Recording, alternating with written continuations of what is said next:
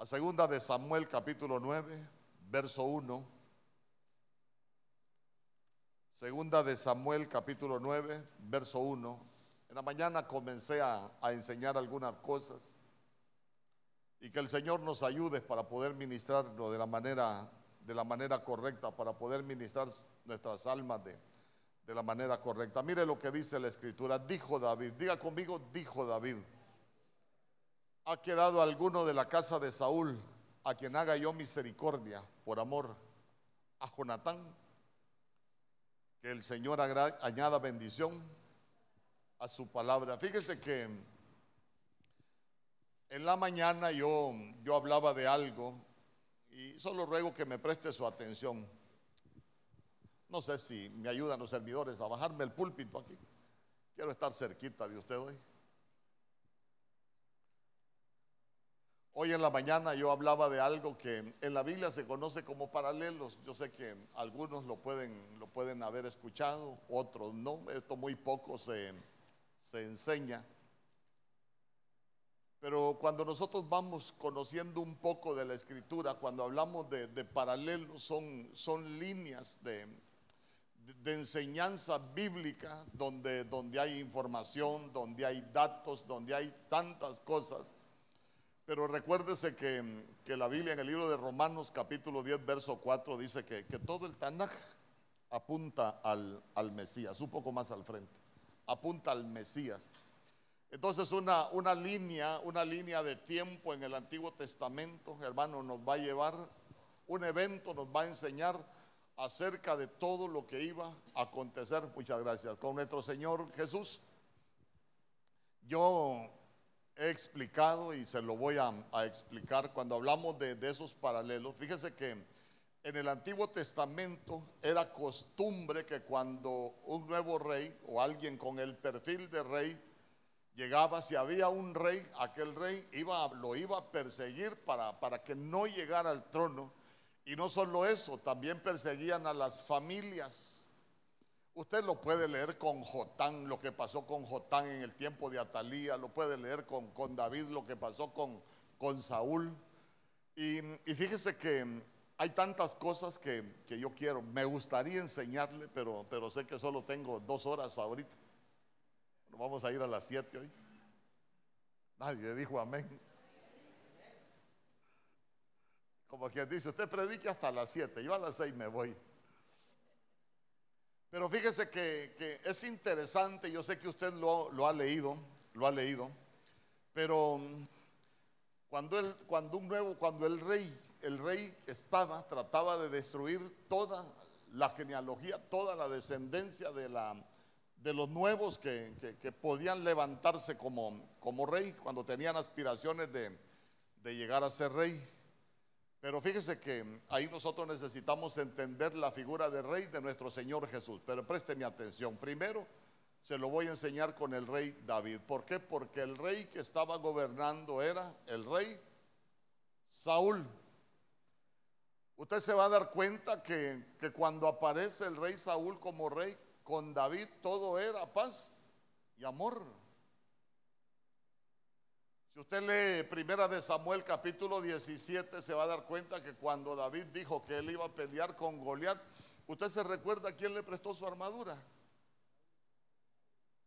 Saúl se la midió, pero dice que David no pudo caminar con la armadura de Saúl. Ah, ¿quieres ir a pelear con, con, con, con Goliat? Con el gigante que, que está ahí. Fíjate que no tenés armadura, pero yo te voy a dar la mía. Imagínese usted. Y solo póngase a pensar en el mundo espiritual que le estaba dando. Pero ahí vamos. Otro tema, nadie puede pelear con armadura prestada.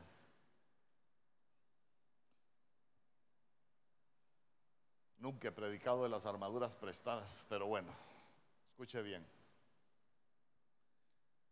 Pero cuando nosotros, cuando nosotros llegamos al capítulo 18, se va a dar cuenta que la fama de, de Saúl, perdón, la fama de David comenzó a crecer. ¿Por qué? Porque usted lo lee, se va a dar cuenta que dice que David iba a la batalla y regresaba victorioso. Y se recuerda que las mujeres empezaron a, a cantar un canto. el canto de las mujeres. El canto de las mujeres es el canto de la iglesia. Pero, pero ¿qué decían las mujeres? Saúl mató a sus miles y David a sus diez miles. Ah, entonces, entonces David, mire que, mire que ya empezó a tener problemas. Es más, antes de empezar a tener problemas, se me olvidaba un detalle bien importante. Usted se recuerda cuando, cuando David, eh, cuando Saúl se enchamucaba, por ejemplo, que un espíritu malo venía y lo atormentaba. Que la Biblia dice que hasta deliraba el rey Saúl. Búsquenme a alguien que sepa tocar. ¿A quién le llevaban a tocar? A David. Y cuando David comenzaba a ministrar, hermano, mire, Saúl recuperaba la paz, era, era libre. Entonces dése cuenta usted que no había ningún problema. Pero cuando empezó a crecer la fama de, de David, fue cuando Saúl lo empezó a perseguir. ¿Y sabe qué? Lo persiguió en serio con ganas de matarlo. Entonces, como ese ya, ya le tracé una línea, ahora le voy a trazar la otra, la del Nuevo Testamento. Porque recuérdese un dato bien importante. A David lo ungieron rey en Primera de Samuel capítulo 16, allá por el verso 13 pero empezó a ejercer, lo confirmaron como, rey en segunda de Samuel, capítulo 5. Él no ejerció como rey. Entonces vamos.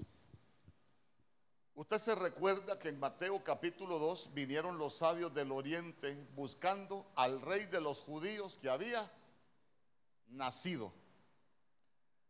Imagínese usted que, ahí estaba el rey de los judíos que había nacido, pero todavía no tenía ninguna fama, no era significante. Pero ya Herodes se levantó con ganas de matarlo. ¿Por qué? Porque ya había un rey, ya había alguien que gobernaba. Entonces ya se empezó a levantar Herodes a quererlo matar. ¿Por qué? Porque ya había sido reconocido como rey, aunque todavía no estaba ejerciendo. Pero la fama de nuestro Señor Jesús empezó a crecer. ¿Y cuándo empezó a crecer la fama de nuestro Señor Jesús? Cuando ya empezó a hacer milagros, las multitudes, igual que David, lo comenzaron a perseguir. Entonces ya todo mundo lo quería matar.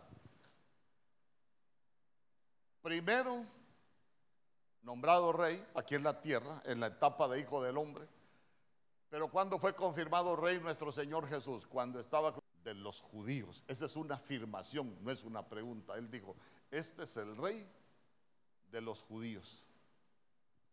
Entonces vamos. ¿Qué podemos aprender nosotros de, esos paralelos? Que lo que sucedió con, con, con Saúl y con David, hermano, era figura de lo que iba a suceder en el Nuevo Testamento con los Herodes, los Pilatos y, y nuestro Señor Jesús.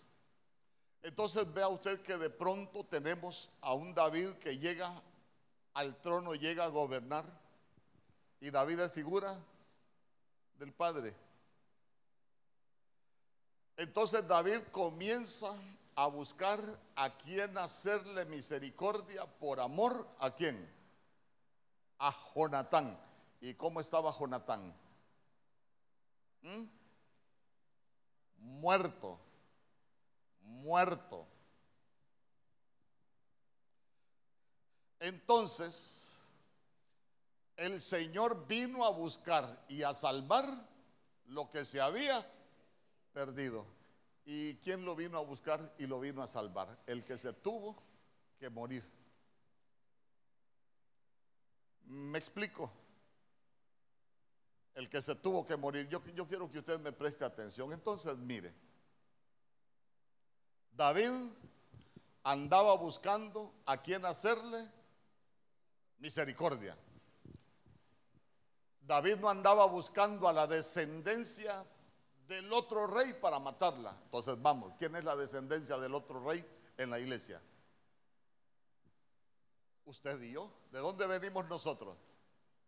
Del mundo. Nosotros teníamos un rey. En el mundo nosotros teníamos otro señor nosotros somos, hermanos, los que teníamos otro rey, pero vea usted que llegó el nuevo rey, pero aquel nuevo rey no nos anda buscando para matarnos, nos anda buscando para hacernos misericordia, por amor al muerto, a Cristo Jesús.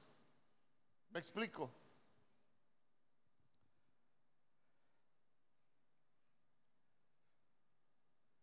Entonces, mire qué bonito. ¿Por qué? Porque nosotros podemos darnos cuenta de que el Señor a nadie, mire, a nadie el Señor lo trajo, porque usted, usted no vino. A veces uno dice, cuando yo acepté al Señor, no hermano, si el Señor nos andaba buscando, ¿quién nos atrajo a nosotros? El Señor vino a buscarnos, nosotros no encontramos al Señor, el Señor nos encontró. Lo que pasa que a veces el Señor tiene métodos que, que no son tan bonitos para traerlo a uno, pero al final lo atrae. Pero imagínense qué tremendo. Imagínense qué tremendo. Aquella mujer que fue allá en pleno acto de adulterio, ¿quién era su rey? Vaya, miremoslo de esta manera. ¿Quién era su rey? El diablo, que el Señor lo reprenda, fue allá de en pleno acto de adulterio. Aprenda a interpretar las figuras de la Biblia, la sombra. Bueno, la figura necesitamos interpretar para conocer la sombra. Entonces esa mujer, mira, mira Jesús, tú eres el nuevo rey. Esta mujer fue hallada en pleno acto de adulterio. ¿La condenó nuestro Señor Jesús? La perdonó. Y todavía le dijeron, la ley de Moisés dice que esta mujer tiene que morir apedreada. A ver, el buen samaritano, el buen samaritano es Cristo Jesús, nuestro Señor, al que encontró herido, ¿a qué pueblo pertenecía? ¿Ah? Ay, hablamos del buen samaritano. Pero ¿a qué pueblo pertenecía el que estaba herido?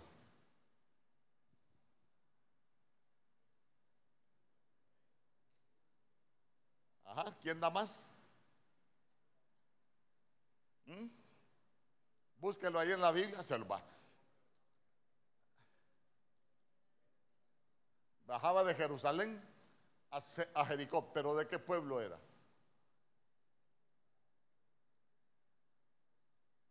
¿Ah? Búsquenlo. Ni le voy a decir dónde está, búsquenlo.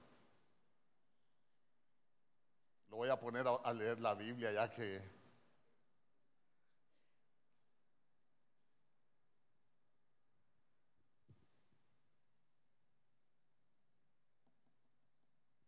apúrese, no nos vaya a agarrar el Señor aquí. En el arrebatamiento. Mire que las cosas están bien feas hoy.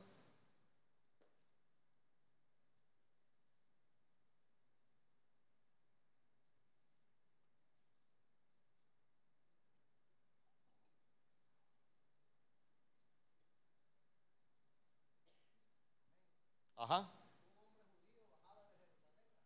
Un hombre judío bajaba de Jerusalén a Jericó. Entonces mire usted, bajaba de Jerusalén a Jericó. ¿Y qué dice la Biblia de los judíos y de los, samaritanos? Porque Jericó era Samaria. Es más, cuando usted lea de Jericó, la Biblia dice, maldito el que reedifique Jericó. Maldito el que reedifique Jericó. O sea que si usted lo, ve espiritualmente, él iba a un lugar que estaba proscrito, espiritualmente hablando, igual que la samaritana. Pero vea, pero vea usted que dice que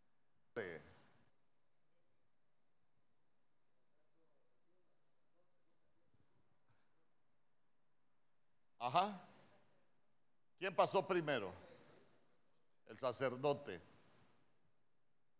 Pero ¿cómo que hizo el sacerdote? Pasó de largo. Así como cuando, como cuando a uno no le interesan las necesidades de los demás. Así mero. Después pasó el levita. También el levita estaba preparándose para llegar a ser sacerdote, pero el levita tampoco hizo nada por él. Hasta que pasó el que la Biblia dice, el buen samaritano. Entonces el buen samaritano no le importó que aquel hombre iba de Jerusalén a Jericó, sino que lo que lo vio fue herido y dijo, lo voy a sanar. ¿A dónde lo quiero llevar con esto? No importa de dónde usted, que tanto haya descendido.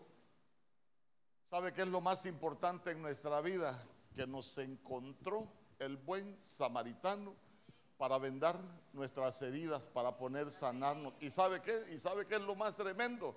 Se recuerda que dice que el samaritano lo llevó al mesón. ¿Y cuál es el mesón?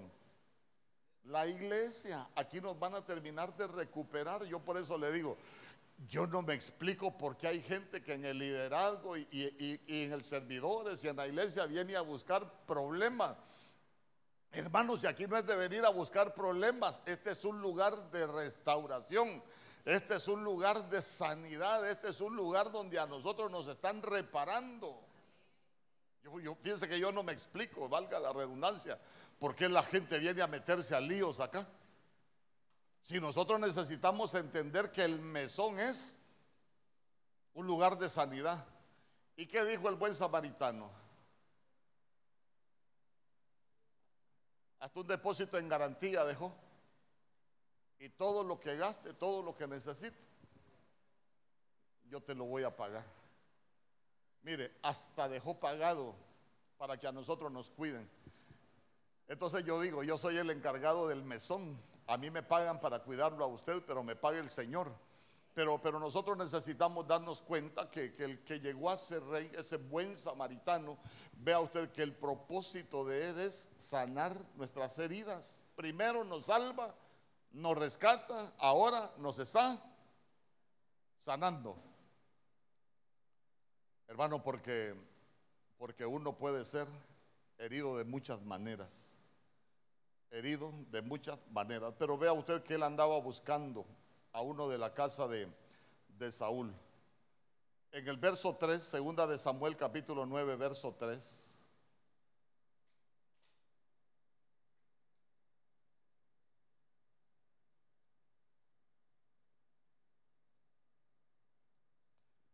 No queda, y dijo el rey de la casa de Dios, no queda un hijo de Jonatán, lisiado de los pies.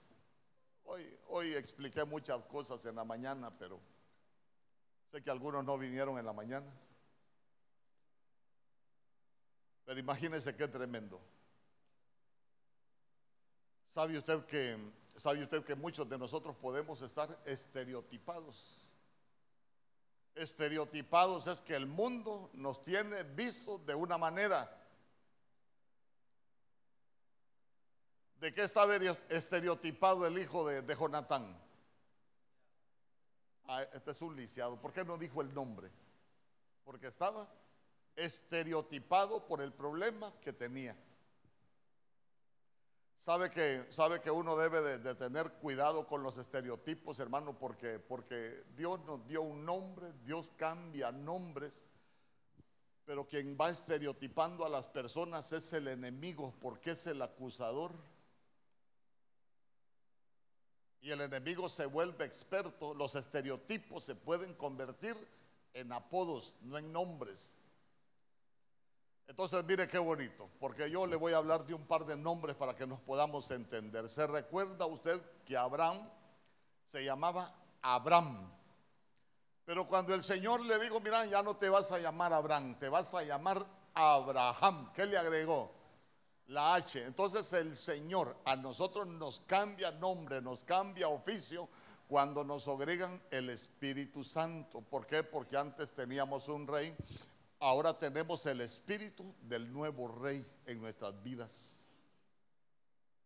Porque la H es el ruaj del espíritu. Por eso usted se va a dar cuenta que, que a la mujer también le cambió nombre. Se recuerda que se llamaba Sarai.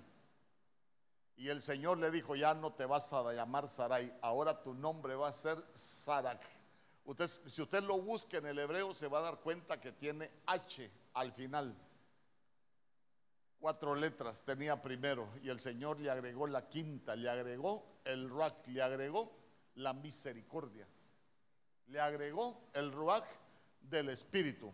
Mientras era Sarai no pudo dar fruto, le cambiaron el nombre y tuvo a su Isaac y dijo, el Señor me ha hecho reír, me ha devuelto el gozo, por eso lo llamó Isaac.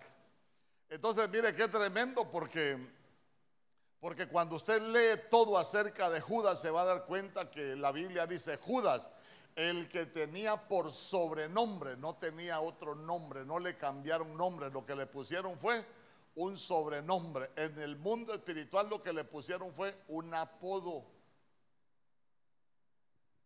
Y le dijeron el Iscariote. Y el Iscariote es de donde, donde se deriva la palabra sicario y uno que es uno que mata por dinero. Por eso usted se va a dar cuenta que Judas no tuvo problema en irlo a vender, en cobrar para que lo mataran. Entonces, entonces, entonces mire qué, qué bonito porque uno en el mundo espiritual puede estar estereotipado. Nah, usted no cambia en vez de usted. ¿Quién le va a quitar esas mañas a usted? ¿Mm? Y de ese vicio, ¿quién lo va a liberar a usted? Pecado, ¿quién lo va a liberar a usted? Caso de una mujer, ya conmigo, aquí no hay ningún callo. Yo conocí una mujer que en su tiempo de juventud se provocó un aborto. 16 añitos tenía. Yo la conocí a los 45 años. ¿Cuántos años tenía? 29 de haber abortado. Y lloraba como el primer día. Y digo yo, 29 años con una herida. Porque lo que la gente no entiende es que al derramar sangre inocente se desata algo que se conoce como el vengador de la sangre. El vengador de la sangre va a perseguir con flujos, con escasez, con problemas en los huesos, con tantas cosas. Pero imagínense hasta dónde llega la misericordia del Señor. Te está persiguiendo el vengador de la sangre. Lo único que uno tiene que hacer es correr a la ciudad de refugio. Señor, aquí estoy, aquí vengo a la ciudad de refugio. ¿Quién es nuestra ciudad de refugio? Cristo. Por eso usted se va a dar cuenta que Él dejó tres ciudades de refugio en Canaán y tres ciudades de refugio en el desierto. ¿Y por qué dejó tres?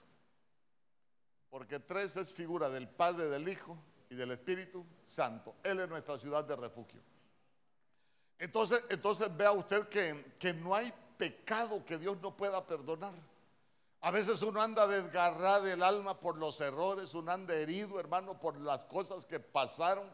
Pero yo quiero que usted se dé cuenta esta tarde. El Señor dijo, hay, hay, hay heridas del pasado, pero que hoy van a sanar. Y yo espero que todos nos vayamos sanos de las heridas de, del pasado. Entonces, entonces y, y, no solo del pasado, también de lo que podemos, bueno, bueno, a partir de aquí para atrás todo es pasado. Pero imagínese, pero imagínese usted que cómo puede alguien vivir tanto tiempo en esa, en esa condición, hermano. ¿Cómo se puede pasar tanto tiempo? Pero ¿a dónde lo quiero llevar? Nuestro rey vino a sanarnos, vino a buscarnos, vino a perdonarnos, por eso es que la Biblia dice que Él fue el único capaz de meter su mano en el estercolero, de rescatarnos, de limpiarnos y de sentarnos en lugares de príncipes. Entonces, dale una ofrenda de palmas al rey.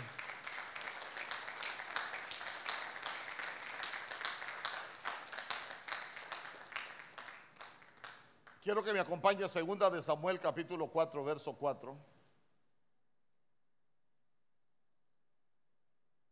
Dice?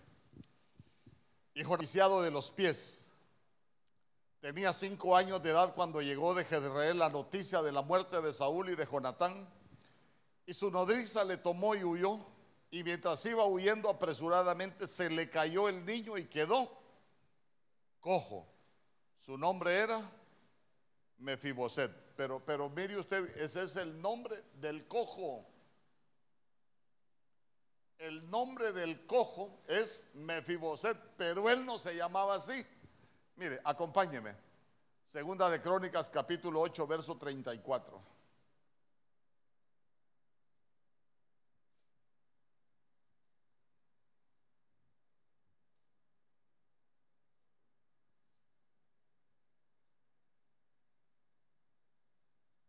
Segunda de Crónicas, capítulo 8, verso 34. Porque Mefiboset lo que significa es disipador de vergüenza. ¿Sabe qué? Dar vergüenza por todos lados, hermano. Es como que las cosas que uno ha hecho, uno siente vergüenza por delante, por detrás, por la izquierda, por la derecha, por todos lados, como que, como que lo que más tenemos es vergüenza en nuestra vida por lo que nosotros hicimos. Pero mire qué tremendo. Siempre meto a problemas a, Selvin. Segunda de Crónicas, capítulo 8, verso 34. ¿No lo tenemos? ¿Ah? Primera de Crónicas, perdón. Perdóneme, hermano, que estoy emocionado. Primera de Crónicas es capítulo 8, verso 34. Este que usted no me dice. ¿Mm?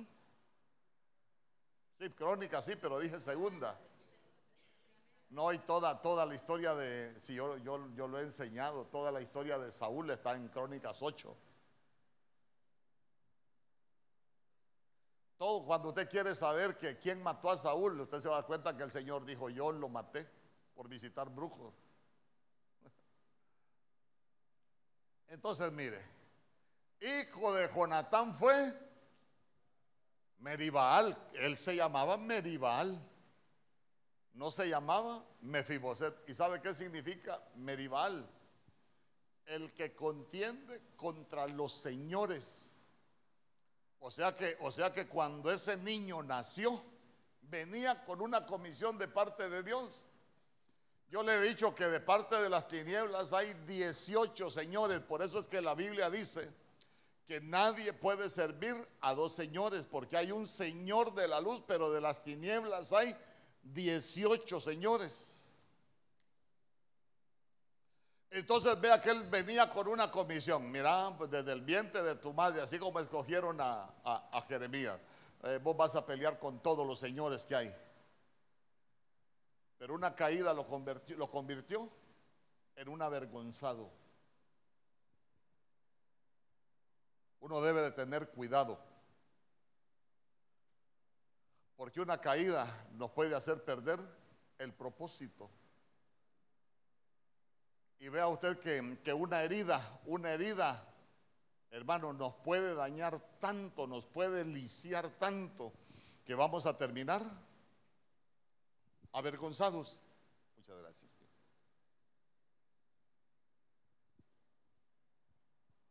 A veces uno puede cometer errores que uno mismo se señala. A veces uno puede cometer errores que uno mismo pasa con aquella, con aquella situación. Mire, hermano, nosotros necesitamos aprender. Si la Biblia dice que cuando nosotros venimos delante del Señor y confesamos nuestros pecados, ¿qué dice la Biblia? El Señor los agarra, los avienta al Fonda dice que nosotros venimos delante del Señor y con Él es fiel y justo para perdonarnos. Por eso es que no hay condenación, hermano. Por eso es que no hay condenación para nosotros, porque el Señor no vino a condenar a nadie, vino a sanarnos, vino a salvarnos, vino a restaurarnos, vino a libertarnos, vino a darnos vida. ¿Cuántos dicen amén?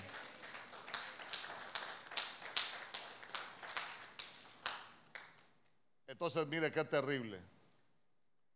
Porque ahora ya tenemos un cojo y esa palabra cojo es que estaba herido.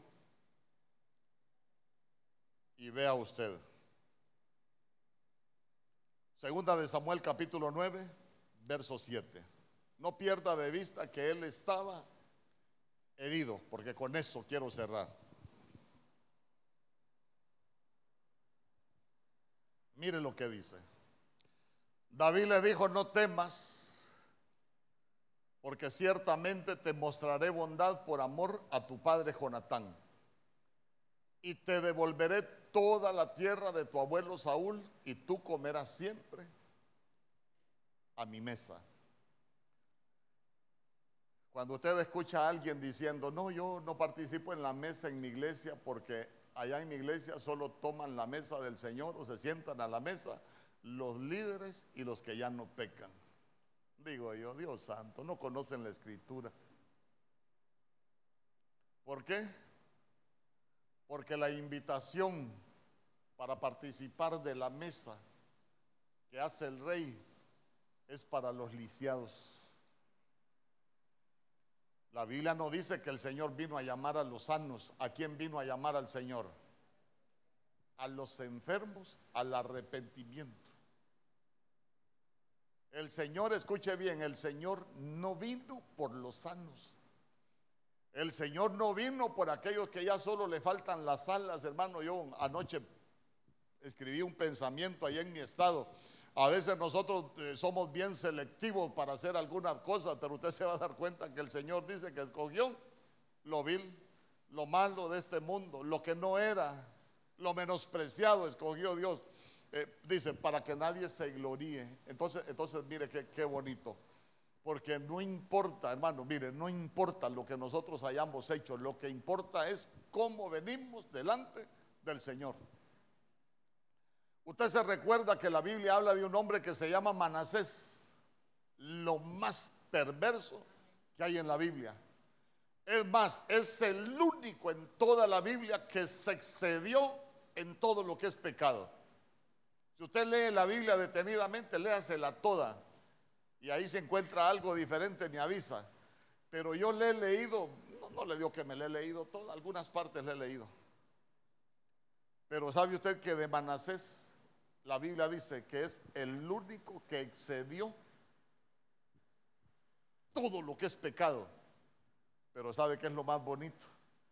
Pero dice la Biblia, pero cuando se humilló delante del Señor, el Señor lo perdonó.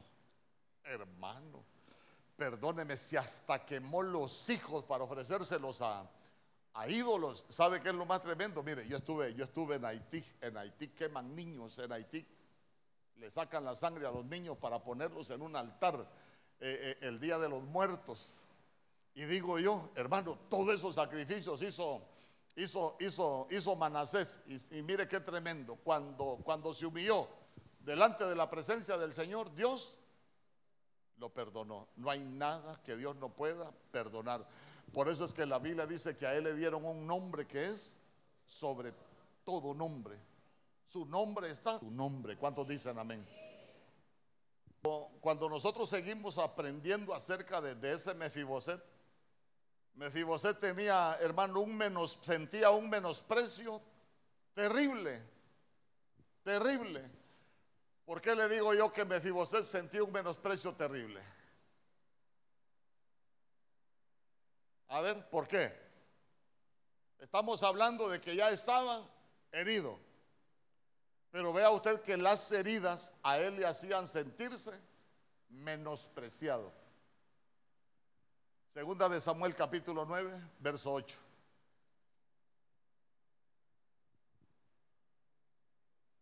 Vení Mefiboset, aquí vas a comer en mi mesa. Mire lo que dijo Mefiboset.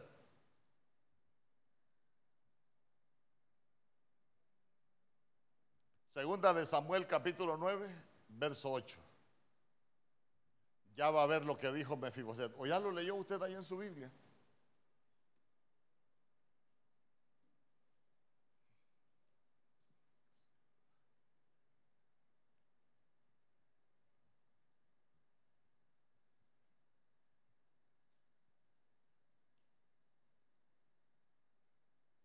Mire lo que dijo.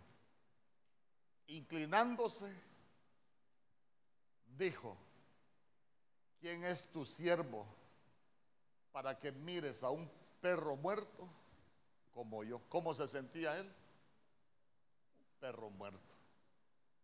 ¿Y qué sentirse como perro muerto? ¿Usted alguna vez se ha sentido menospreciado así que hermano? Que uno, uno se siente como, pero ni la garrapata del chucho se siente uno. Uno dice, la garrapata del chucho por lo menos tiene vida, que a veces uno ni a la vida le siente sabor, por las cosas que ha vivido, por aquellas cosas que le han sucedido y que de pronto uno se siente tan mal, pero vea usted qué expresión la de este hombre. ¿Quién es tu siervo para que mires a un perro muerto como yo?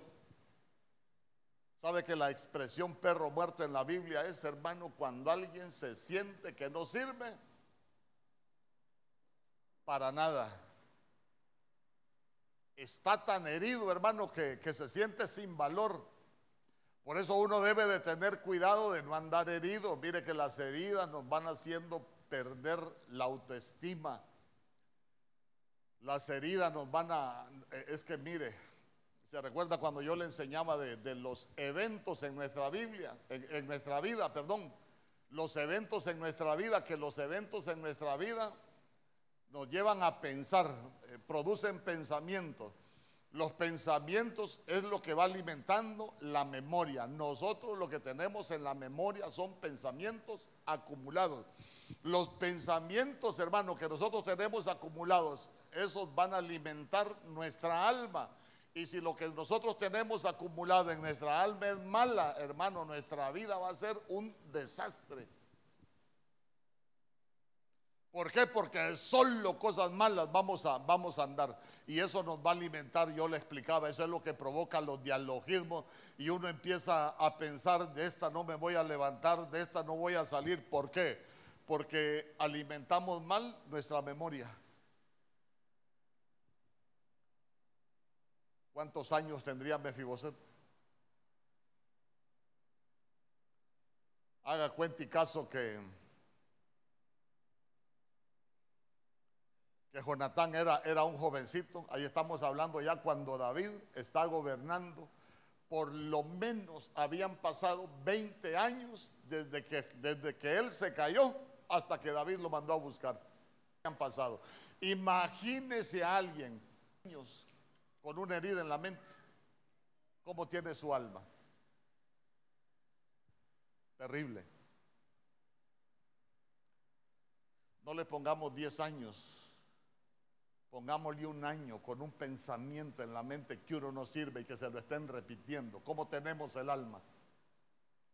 La tenemos como el alma de Mefiboset. Nos han lisiado, estamos lisiados y a veces ni cuenta nos damos. ¿Me explico? Espiritualmente estamos lisiados. Y fíjese qué cosas más tremendo. Todos los nombres que tienen que ver con Mefiboset eh, tienen un sentido. ¿Por qué? Porque dice que él estaba en la casa, el siervo de él se llamaba Siba. ¿Se recuerda lo que le dije que significaba Siba? Estacionar. Entonces las heridas no se estacionan. A cada ratito pasamos con la herida abierta, nos pasa sangrando la herida cuando nosotros estamos estamos heridos. ¿Por qué? Porque son cosas que no han sanado. Y se ha fijado usted que cuando uno está herido, ¿dónde más se golpea uno? ¿Se ha fijado usted que en lo natural, en lo natural, hermano, alguien tiene una herida y ahí se la anda cuidando? ¿Y dónde es que más se golpea? Así pasa en lo espiritual cualquier cosa va a pegar en la herida.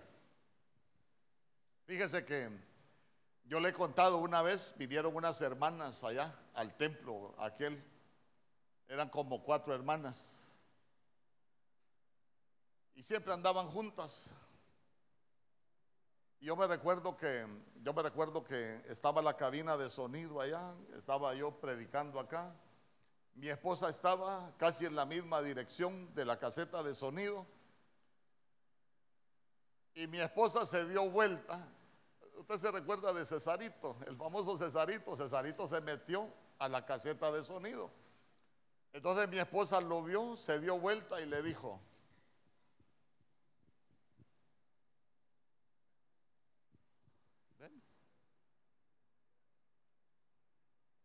A los días fui a buscar a las hermanas yo porque dejaron de venir a la iglesia.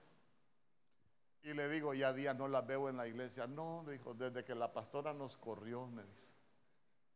Un día que fuimos a la iglesia, nos dijo, ustedes, dijo, ustedes, Se van, dijo.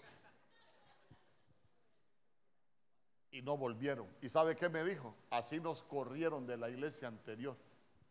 Y por eso no volvemos, porque la pastora nos corrió, me dijo. Y no era ni con ellos, hermano. Pero ¿por qué sintieron que eras con ella? Porque andaban heridas. Llegaron heridas y no habían sanado. Yo creo que el pastor todo lo que está predicando, lo está predicando por mí. No, si es que para mí no predico, yo predico para usted. A usted fue que lo trajo el Señor para que yo lo sane, porque yo soy el mesonero en esta casa. Dísame conmigo. Si yo, yo tengo que predicarle a usted, si no, mejor le predico a las sillas y usted no viene. Entonces, entonces imagínese, solo póngase a pensar usted. Y mi esposa, hermano, solo se dio vuelta y le dijo no, y le dijo que, así, nada, símbolo, señas. Y ellas dijeron, no, la pastora nos corrió. Es que nosotros la vimos hasta la cara. Mire, y es que no es broma, yo platicando hasta la cara que nos puso, yo la vi que hasta así le hizo, dijo, y dice, yo le pregunté que si yo, y la pastora dice que le hizo así que parecía agarró, y, digo yo, qué tremendo, pero, pero, pero, herida. Debe de cuidarse de la que las heridas que no han sanado se abren con facilidad y mientras más viejas son las heridas, más cuestan curarlas. Es más, las heridas cuando se vuelven viejas se contaminan. Se vuelven úlceras. Y ahí sí ya van a provocar un gran daño en nosotros. Día conmigo, Mefiboset andaba lisiado.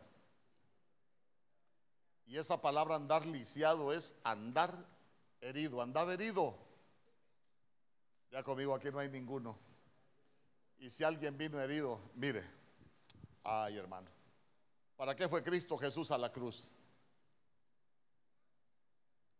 Mire, yo he predicado de, las siete palabras de Jesús en la cruz, de las siete frases de Jesús en la cruz, pero uno se va dando cuenta que todo lo que pasó en la vida de nuestro Señor Jesús, usted se va a dar cuenta que más cuando Él, él usted tiene que entender junto conmigo que Él vivió cuatro etapas en la tierra. Primero vino como hijo del hombre, después hijo de, hijo de Abraham por la fe, después hijo de David por la fe, pero la revelación la tuvo Pedro final, tú eres el hijo del Dios viviente, cuando Él ya estaba listo para volver al cielo. Entonces, mire, cada uno de los eventos que le pasó a nuestro Señor Jesús desde que lo capturaron desde que lo vendieron, tiene que ver con batallas espirituales que Él peleó por usted y por mí. Por eso somos más que vencedores. Por ejemplo, por ejemplo, el primer evento antes de volver al cielo es que Judas lo vendió. Y lo vendió, veámoslo de esta manera, a las tinieblas. Entonces nuestro Señor Jesús pagó con su sangre el precio de nuestra libertad. ¿Por qué? Porque con su muerte Él nos trasladó del reino de las tinieblas al reino de la luz. Desde que lo vendieron, Él estaba peleando batallas espirituales por nosotros. Lo llevan, lo llevan allá cuando, cuando venía la fiesta de la Pascua y la costumbre era soltar a un preso famoso Sale Barrabás y sale nuestro Señor Jesús. ¿A quién quieren que dejen libertad? ¿Quién era el inocente? ¿Y quién era el culpable? ¿Y quiénes son los barrabases?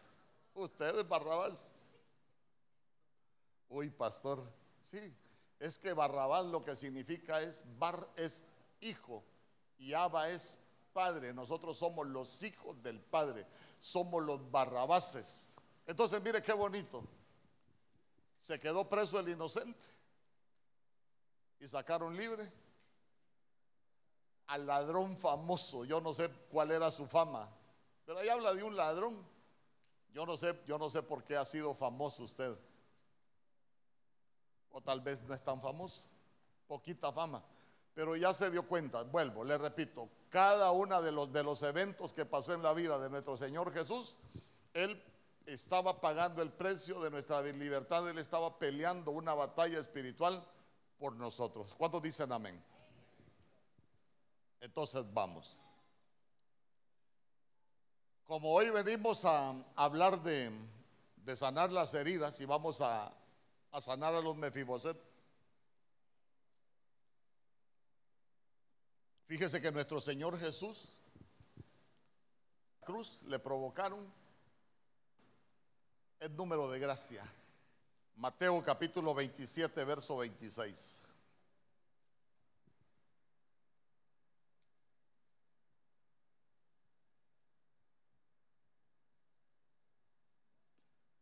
Mateo capítulo 27, verso 26. Que el Señor pueda ministrarnos las heridas y que nos pueda sanar. Dice, entonces le soltó a Barrabás y habiendo azotado a Jesús le entregó para ser crucificado. Entonces, la primera herida es la herida de los látigos. A ver, ¿a quién se le castigaba con látigos? A los que eran hallados culpables de cometer una falta o un delito. Se les castigaba con látigo. Entonces, mire, éramos culpables. Sí, nosotros merecíamos el castigo. Aquí no estamos, ay, yo soy inocente, yo lo hice por esto, lo hice por lo otro. Hoy no venimos a justificarnos, venimos delante del Señor a decirle, yo estoy herido, he andado lisiado, pero yo necesito que me sanes. ¿Cuántos dicen amén? Somos culpables, los que merecíamos los latigazos éramos nosotros, pero ya se dio cuenta que al inocente lo tuvieron que herir con látigos, lo tuvieron que lacerar con látigos. Eh, para que nosotros fuésemos libres. Es más, es más, usted sabía que los látigos que utilizaban los romanos para castigar a los condenados a muerte, al final tenían un garfio de metal.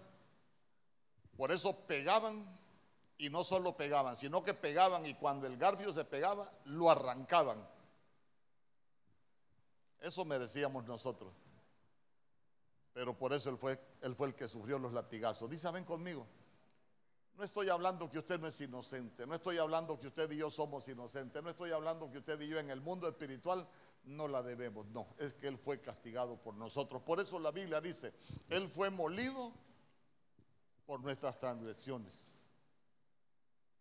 Él pagó el precio de lo que nosotros hicimos.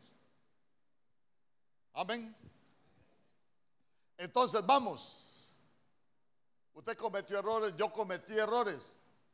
Ya no se sienta culpable, hermano. ¿Sabe qué? Si el castigo ya lo llevó el Señor.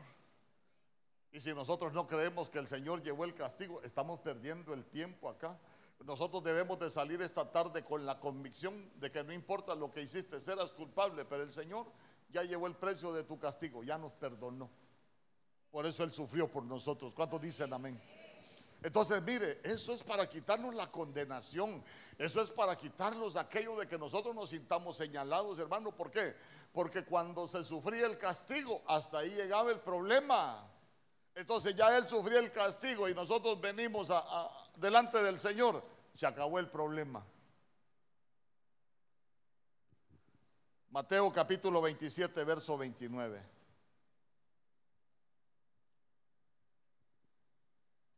Mire, sentirse condenado es decirle al Señor, tus heridas a mí no me sirven de nada. Sentirse señalado, sentirse culpable de los errores, es como decirle al Señor, tus heridas no me sirven de nada. Se recuerda que Job le decía al Señor, tú me haces culpable de los errores de mi juventud. El Señor a nadie hace culpable de los errores del pasado. 9. Mire lo que dice la Biblia. Y pusieron sobre su cabeza una corona tejida de espinas y una caña en su mano derecha. e hincando la rodilla delante de él le escarnecían diciendo, salve, rey de los judíos. Ya conmigo, una corona tejida de espinas sobre la cabeza. Sabe que para usted que le gusta estudiar, la planta que utilizaban para hacer coronas es una palmera que se llama acanto. Acanto. Y el acanto tiene una característica que la espina es curva. Entonces, cuando a alguien le ponían una corona y se la jalaban, las espinas se, se enredaban en la carne.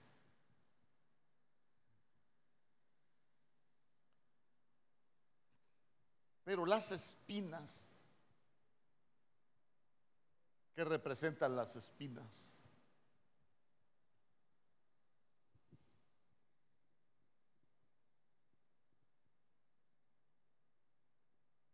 ¿Qué representan las espinas?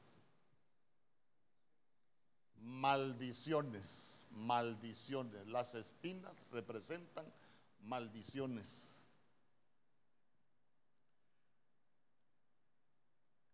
Y las maldiciones pasan por el alma, por los pensamientos también. Por eso él tuvo que ser herido con espinas para llevar toda maldición en la cruz.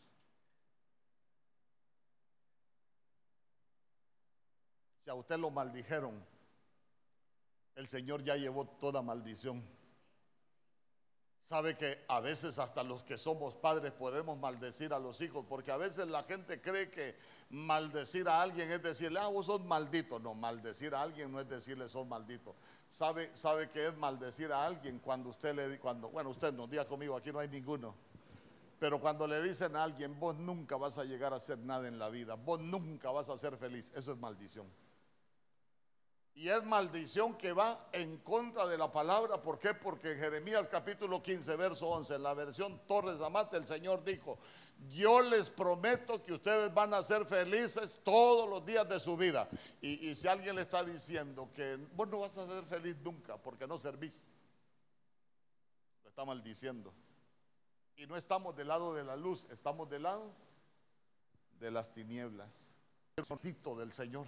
Su familia es bendita, no importa lo que te hayan dicho, no importa las maldiciones que te hayan dicho. Nosotros somos la generación de los benditos del Señor. Dale una ofrenda de palmas al rey. Mateo capítulo 27, verso 30.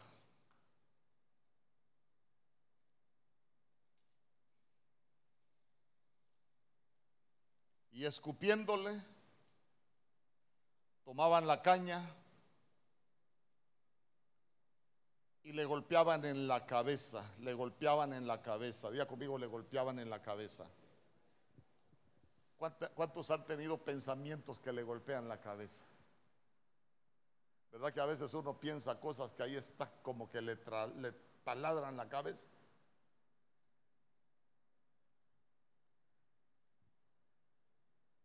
Cuando usted va a Pizza Hut a comer, eso no le golpea la cabeza, esos pensamientos, no, qué rica estaba la pizza, ya hasta gordito se pone uno. Pero qué, ¿por qué le tuvieron que golpear la cabeza a nuestro Señor Jesús? Porque nos estaba liberando para que los malos pensamientos no golpeen nuestra cabeza. Por eso es que Él vino a hacer cosas nuevas. ¿Cuántos dicen amén? Por eso es que Él dijo, es necesario que cambie, por eso inspiró que era necesario que cambie nuestra manera de pensar para que así mismo cambie nuestra manera de vivir. Nosotros tenemos que cambiar los pensamientos de maldición por los pensamientos del reino, porque Él dijo que sus pensamientos son más altos que nuestros pensamientos. ¿Por qué sus pensamientos son más altos? Porque son del cielo.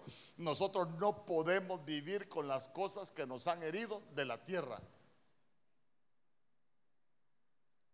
Pero ya se dio cuenta que que le tuvieron que golpear la cabeza. Voy rápido ya, una hora tengo ya. Mateo capítulo 27, verso 35. Solo dos heridas nada más y nos vamos acostumbrando.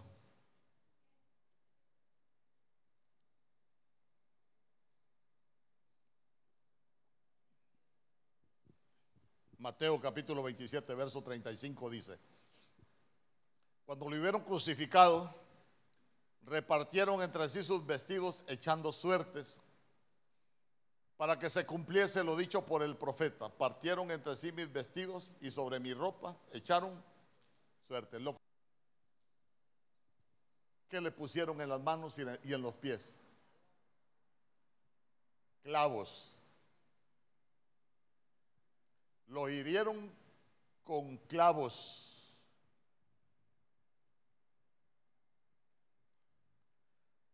¿Por qué le tuvieron que herir las manos y, los pies?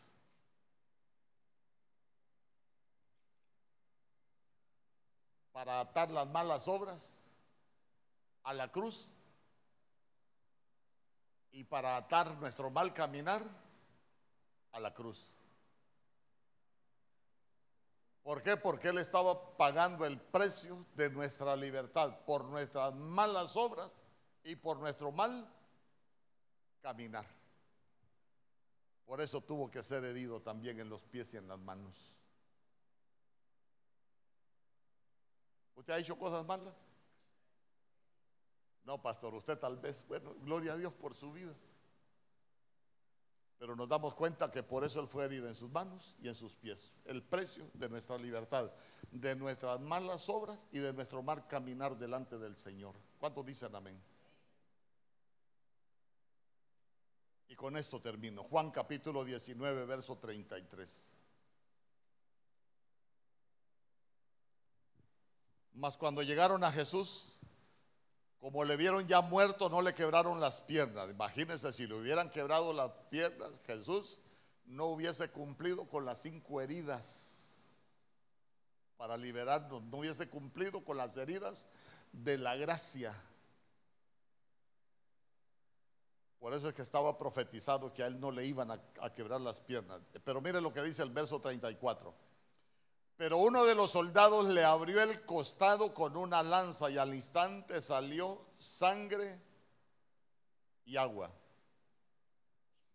A ver, ¿cómo nace uno? ¿Qué se derrama primero?